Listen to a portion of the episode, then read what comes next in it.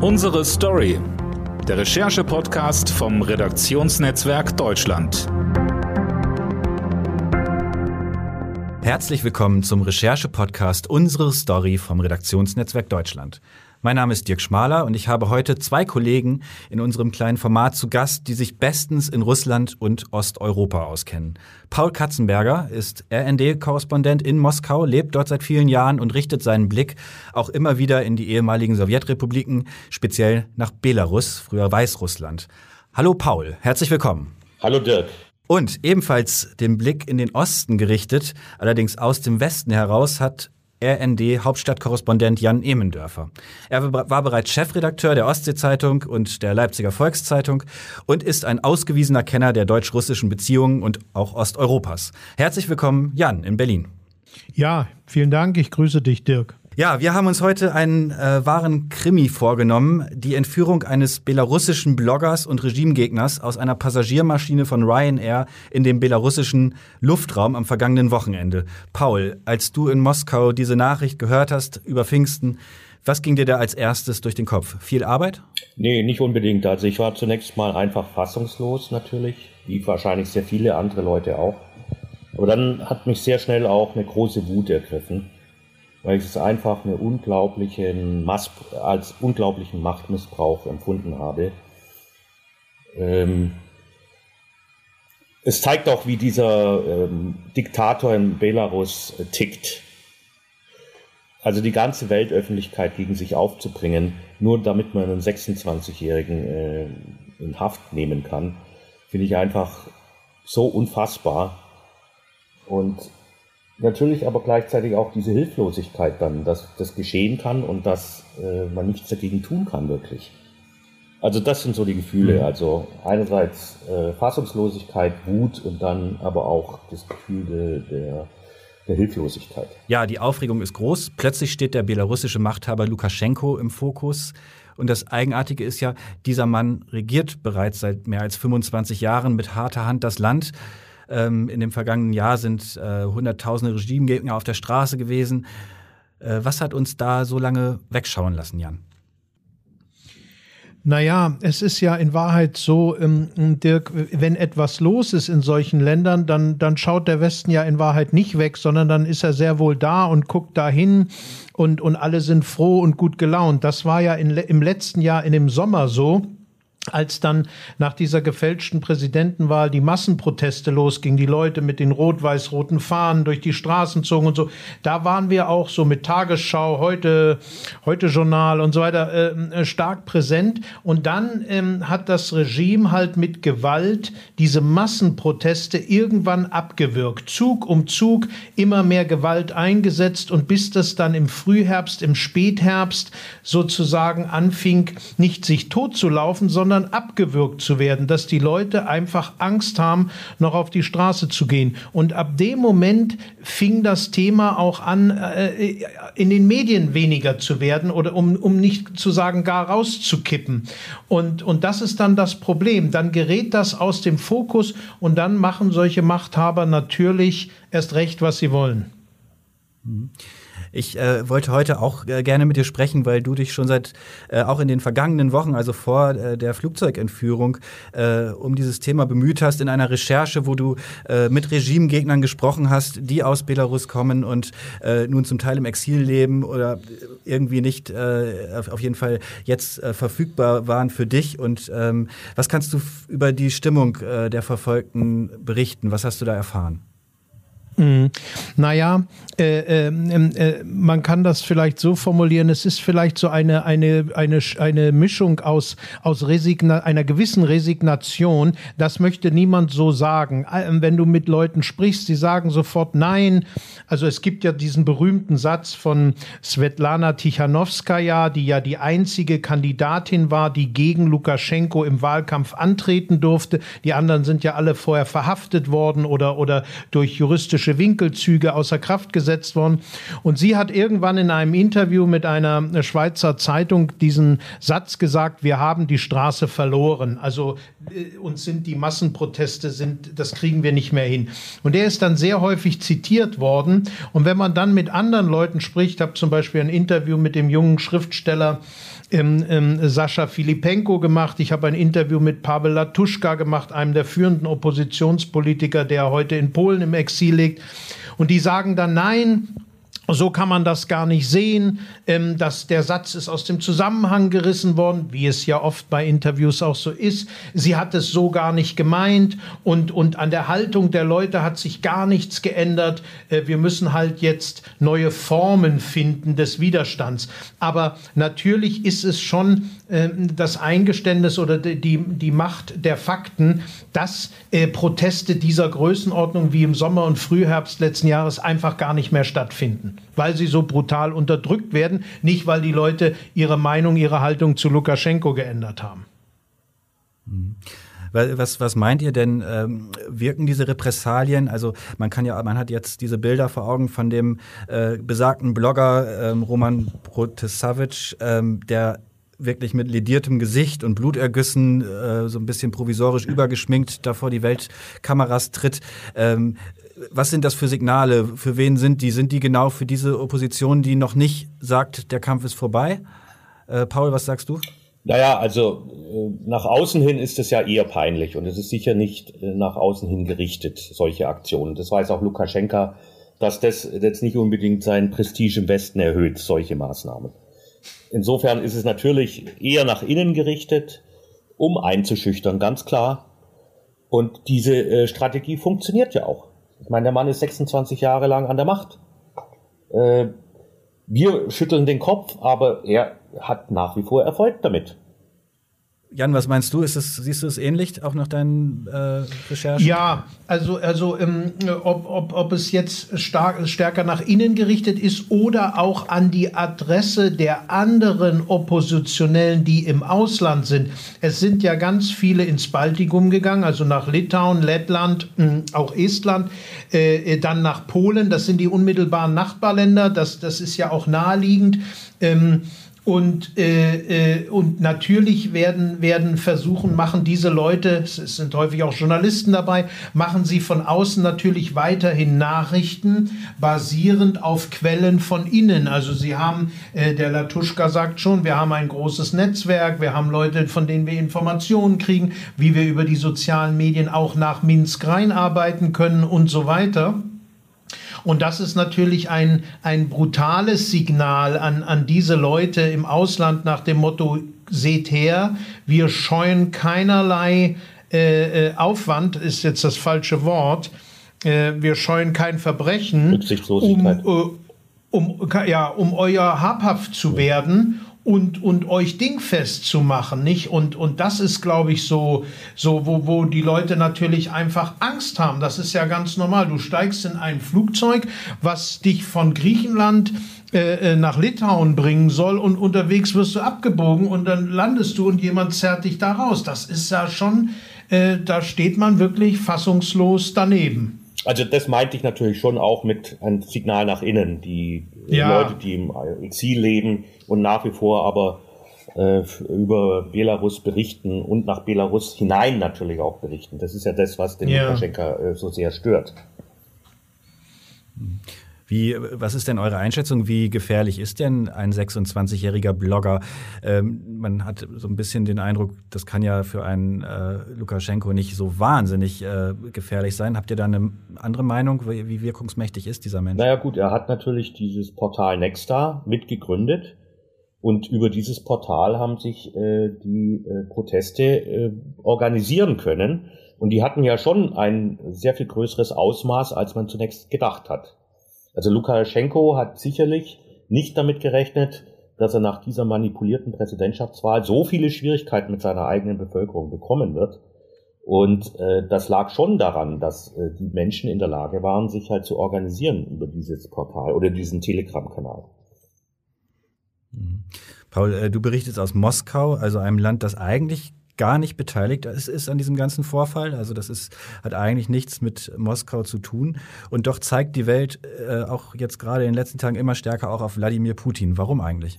Ja, es gibt den Verdacht, dass er zumindest davon gewusst hat oder dass er sein Einverständnis gegeben hat. Und es gibt auch Stimmen, die sagen, äh, er hätte das Ganze sogar initiiert. Dafür gibt es, gäbe es unter Umständen sogar Gründe, weil natürlich treibt die ganze Aktion jetzt äh, Lukaschenko mehr in die Arme äh, Russlands als vorher. Also es war ja das, das Spiel von Lukaschenko bestand ja immer darin, sozusagen den Westen gegen Russland auszuspielen.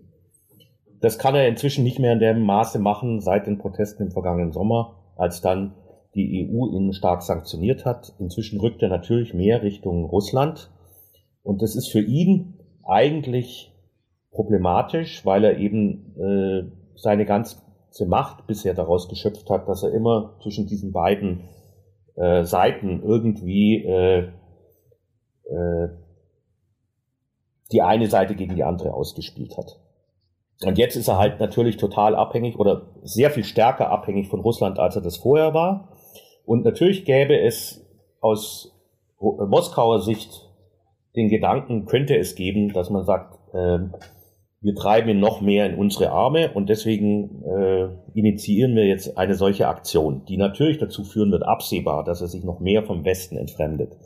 Allerdings habe ich auch mit vielen Leuten gesprochen, die gesagt haben, dass das aus ihrer Sicht nicht der Fall ist, dass Lukaschenko viel zu eigenmächtig ist, um sich äh, von Russland zu sowas zu drängen zu lassen. Und die sagen auch, dass es total seinem Naturell entspricht, so eine Aktion selber zu äh, veranlassen, weil er eben äh, schon mehrfach irgendwie gezeigt hat, dass er Rache üben will an Leuten, die gegen ihn antreten. Also insofern äh, weiß man es nicht genau, das ist jetzt spekulativ. Es gäbe Gründe, also es gäbe nachvollziehbare Gründe, warum Russland sich da mit eingeschaltet hat. Andererseits ist halt Lukaschenko eigentlich, hat schon sehr oft auch Dinge getan, die Russland überhaupt nicht gefallen haben und er hat sich von Russland immer nicht an die Kandare nehmen lassen wollen. Ich meine, wir erinnern uns, letztes Jahr hat er äh, diese von dieser Söldnertruppe, von dieser russischen Söldnertruppe äh, Wagner Menschen, also Mitglieder dieser Söldnertruppe in Minsk festnehmen lassen. Und es war sicherlich nicht so, dass der Kreml darüber äh, sehr erfreut war. Hm. Genau, also bei Minsk denkt man ja mittlerweile an die, an die Friedensgespräche in der Ukraine und ähm, äh, auch gab es vor, vor wenigen Jahren noch äh, durchaus Annäherung zwischen äh, Belarus und der EU, Jan. Äh, was ist da schiefgelaufen? Warum ist das so in Stocken geraten? Liegt das an der, an der manipulierten, mutmaßlich manipulierten Wahl? Naja, nicht nur. Ich glaube, das ist so ein, ein Entfremdungsprozess, wie er auch so äh, zwischen Russland und der EU stattgefunden hat oder immer noch stattfindet. Hm, wie Paul das schon gesagt hat, Lukaschenko hat ja am Anfang doch sehr laviert. Also er hat ja auch nach innen gesagt, wir, wir richten uns nach dem Westen und äh, in Moskau hat er gesagt, wir bleiben euch trotzdem treu. Also er hat da versucht, so zwischen den, zwischen den Stuhlen zu, Stühlen zu lavieren, um vielleicht auch überall das Beste rauszuholen, äh, Hilfe von der EU zu kriegen, wirtschaftlich überhaupt, aber es mit Moskau nicht zu vertun. Und irgendwann kommst du, glaube ich, dann in solchen Prozessen an so Punkte, wo so generelle Fragen, äh, äh, Haltungsfragen der EU im Raum stehen, wie freie Wahlen, wie Meinungsfreiheit, wie Pressefreiheit, wie Unabhängigkeit der Justiz und so. Also so die Essentials der Demokratie. Und wenn du da dann nicht mehr mitgehen willst, weil es dich innenpolitisch stört, weil es deinen Kurs des permanenten Machterhaltes stört, dann fängst du an, da abzubauen. Dann sperrst du den einen Fernsehkanal, dann machst du die nächste Rundfunkstation dicht, dann verbietest du das und das Nachrichtenportal. Und so greift das dann immer weiter. Und dann setzt halt dieser Entfremdungsprozess ein, wo dann der Westen sagt, stopp, das ist nicht mehr unsere Welle, ähm, darauf haben wir eigentlich keinen Bock mehr. Und dann finden natürlich Autokraten untereinander eher auch wieder zueinander, weil sie dann sagen, ja, wir sehen es auch ähnlich und, und wir wollen das bei uns auch nicht dulden. Ja, mhm. ich meine. Wie ist denn, ja, Paul? Äh, wir hatten ja die Situation, die vergleichbar ist mit der jetzigen schon mal 2010 nach der Wahl. Damals hat ja Lukaschenko sogar Leute verschwinden lassen. Das muss man sich mal vorstellen. Er hat damals Leute, die gegen ihn angetreten sind bei der Wahl oder die kritisch waren ihm gegenüber, die sind verschwunden. Und er hat auch damals schon mit großer Gewalt äh, Proteste niederknüppeln lassen und das führte damals auch schon zu einer Entfremdung mit der EU und den USA, die sehr, sehr scharfe Sanktionen gegen ihn erlassen haben. Nur sie haben beide Seiten, die EU und die USA, haben dann gemerkt, das bewirkt eigentlich nur, dass man ihnen die Arme Russlands treibt. Und die Repressionen wurden in der Zeit auch nicht weniger, die wurden sogar mehr. Und dann hat es Lukaschenko halt immer wieder ganz geschickt verstanden, die eine Seite gegen die andere auszuspielen. Dann kam die Ukraine-Krise und da hat er sich dann plötzlich an die Seite der Ukraine gestellt, gegen Russland. Und plötzlich äh, war der Westen wieder ihm sehr viel wohlgesonnener. Und viele der Sanktionen, die damals 2010 erlassen wurden gegen sein Regime, die sind dann abgebaut worden. Weil man halt irgendwie eingesehen hat auf EU-Seite, dass es halt auch nichts bringt, wenn man ihn zu scharf sanktioniert, weil das immer ihn dann nur wieder äh, in das andere Lager treibt. Und er hat es halt immer sehr geschickt verstanden, da immer zu lavieren. Und äh, jetzt haben wir halt wieder die Situation, dass er etwas tut, äh, was im Inland passiert. Äh, die Proteste gegen ihn, die Protestanten stehen gegen ihn auf, die Demonstranten stehen gegen ihn auf. Und da kann der, äh, ja die EU nichts anderes machen, wenn diese Proteste friedlich sind, als sich auf die Seite dieser Demonstranten zu stellen. Das geht ja gar nicht anders. Das war auch 2010 schon so. Mhm. Nun stehen wir wieder vor derselben Frage, genau wie ihr diese Spirale gerade so eindrücklich beschreibt. Ähm, wieder stehen äh, Sanktionen im Raum, die EU-Außenminister äh, beraten und äh, wollen es nicht bei symbolischen Schlägen äh, lassen. Äh, gleichzeitig verstellen sie natürlich auch damit den Weg zurück und eigentlich, genau wie ihr es beschrieben habt, äh, gibt es dann nur noch die Richtung Moskau. Ähm, seht ihr da eine Alternative? Ähm, kann man da klug agieren oder ist man in diesem Dilemma und kommt eigentlich auch nicht raus und die Spirale dreht sich weiter? Naja, ich habe ja jetzt im Nachgang, also nach dieser, äh, diesem Kidnapping oder Zwangslandung der Maschine, habe ich noch mal mit ein paar oppositionellen Quellen gesprochen, was denn aus ihrer Sicht sanktionsmäßig richtig wäre. Und die haben da harte Sachen genannt. Zum Beispiel, dass man Belarus aus Interpol rausnehmen soll, weil sie sagen, die, die benutzen das Netzwerk, um damit Aktivisten aufzuspüren, die sie natürlich als Terroristen bezeichnen, wie jetzt den jungen Mann Roman auch. Oder also direkt diese Unternehmen zu sanktionieren, die für Lukaschenkos äh, Regimekasse arbeiten. Nicht? Also genannt wurde da auch die Kali-Industrie, die ist jetzt auch von den EU-Politikern genannt, die petrochemische Industrie bis hin zu Firmen. Und natürlich kann man dann auch mal, muss man dann auch mal die Frage stellen, Dirk, nach deutschen Unternehmen, die da gute Geschäfte machen, also BASF und, und andere. Ähm, das, das war ja auch schon Thema bei bei der ähm, Eishockey-WM, die ja in Belarus mit ausgetragen werden sollte, parallel, und wo dann unter anderem durch permanente Intervention des jungen Schriftstellers Sascha Filipenko, der Briefe geschrieben hat, offene Briefe, die veröffentlicht worden sind, dagegen, wo man letztlich dann das äh, WM-Komitee entschieden hat, gut, wir geben es dann komplett nach nach Litauen rüber und, und in Minsk finden die nicht statt. Da kann man wieder sagen, ja, dann leidet der Sport. Aber ich denke, bei den Sanktionen, also das, was bisher gemacht worden ist, das waren, glaube ich, 80 Personen und zwei Firmen, hat mir Pavel Latuschka vor Wochen in einem Interview gesagt und hat das einfach lächerlich genannt und gesagt, das juckt das System überhaupt nicht. Man muss äh, Anleihen unterbinden, man muss den internationalen Zahlungsverkehr, die dort rausnehmen, dass sie eben mit ihren Kreditkarten nichts mehr bezahlen können und so also richtig hart da reingehen. Und das ist dann halt die Frage, wenn man dann so auf die EU schaut, äh, dann gewinnt man immer den Eindruck, das wollen wir dann eigentlich gar nicht, weil uns dann vielleicht die geschäftliche Hose doch näher sitzt als der politische Rock. Keine Ahnung, ich kann es auch nicht beurteilen. Auf jeden Fall, bislang ist da nicht wirklich was Substanzielles geschehen. Und wenn man dann nicht in diese harten Geschichten reingeht, wird es halt auch nichts bewirken.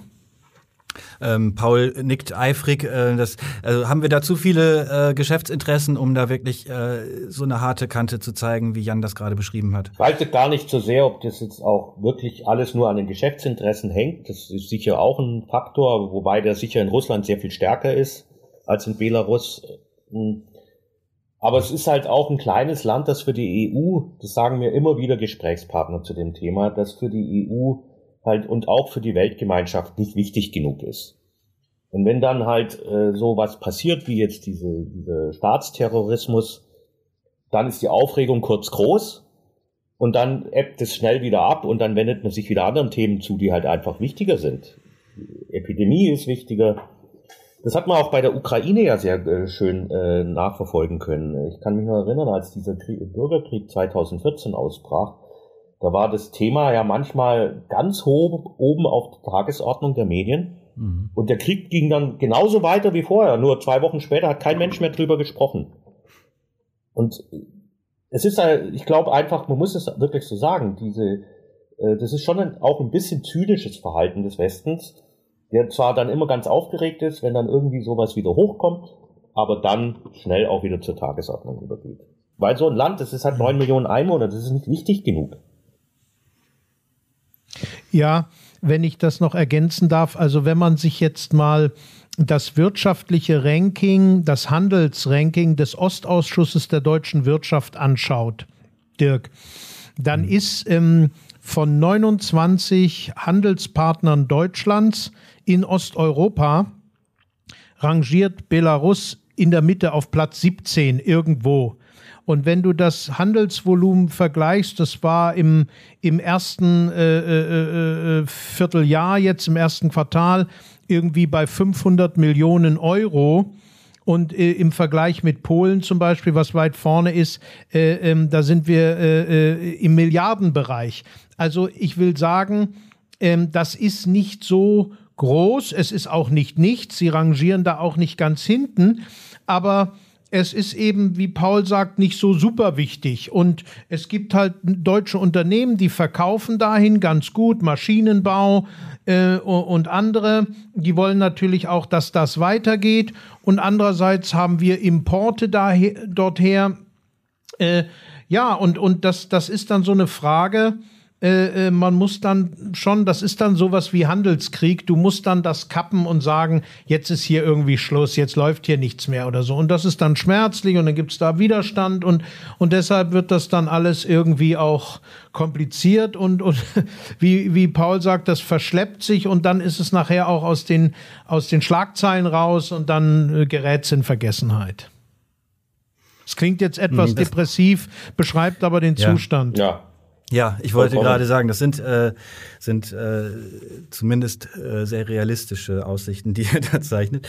Ähm, ich möchte euch zum Schluss bitten, eine Prognose zu wagen, äh, die etwas scherzhaft klingt, aber eigentlich vielleicht äh, es gar auch gar nicht ist. Was denkt ihr? Vielleicht mit einem kurzen Satz zur Begründung. Wer wird von heute aus gerechnet länger im Amt bleiben? Putin oder Lukaschenko? Ich halte es für eine sehr spekulative Frage. Das ist eine Frage, die stelle ich auch meinen Gesprächspartnern immer wieder, wie lange hält Lukaschenko noch durch oder wie lange bleibt Putin noch im Amt? Und da will immer eigentlich niemand ernsthaft darauf antworten. Äh, so vom Gefühl her würde ich sagen, Lukaschenko ist einfach von seiner ganzen, äh, von seinem ganzen Naturell her eher ein Mann, der einfach sich an die Macht klammert, als Putin. Putin sicher auch. Aber Putin ähm, äh, ist auch, glaube ich, ein Stück weit amtsmüde. Der würde, glaube ich, ganz gern äh, sein Amt niederlegen, aber er hat halt das Problem, dass wenn er das macht, dass er selber möglicherweise in große Gefahr gerät. Lukaschenko natürlich im Übrigen auch, äh, weil man ihnen dann kriminelle Handlungen unter Umständen nachweisen kann äh, und sie selber ja auch keinen Ort auf der Welt finden, wo sie sich verstecken könnten. Das heißt, es könnte gut sein, dass beide sich so lange an die Macht klammern, wie es irgendwie geht.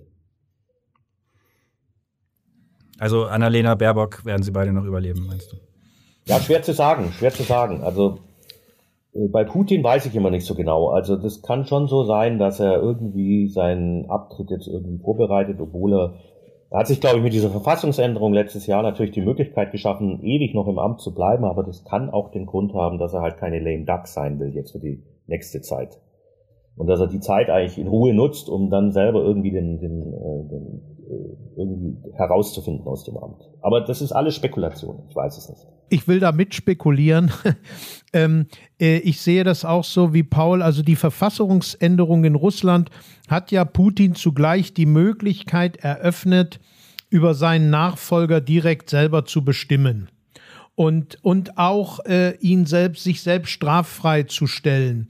Ähm, da kann man natürlich immer sagen, ja, ob das nachher wirklich so kommt, aber bei Jelzin hat es ja auch geklappt. Dem hat der Putin damals versprochen, dass nichts geschehen wird und es ist nichts geschehen. Und es könnte sein, dass Putin so einen Machtwechsel auch so vorbereitet. Wie gesagt, hochspekulativ.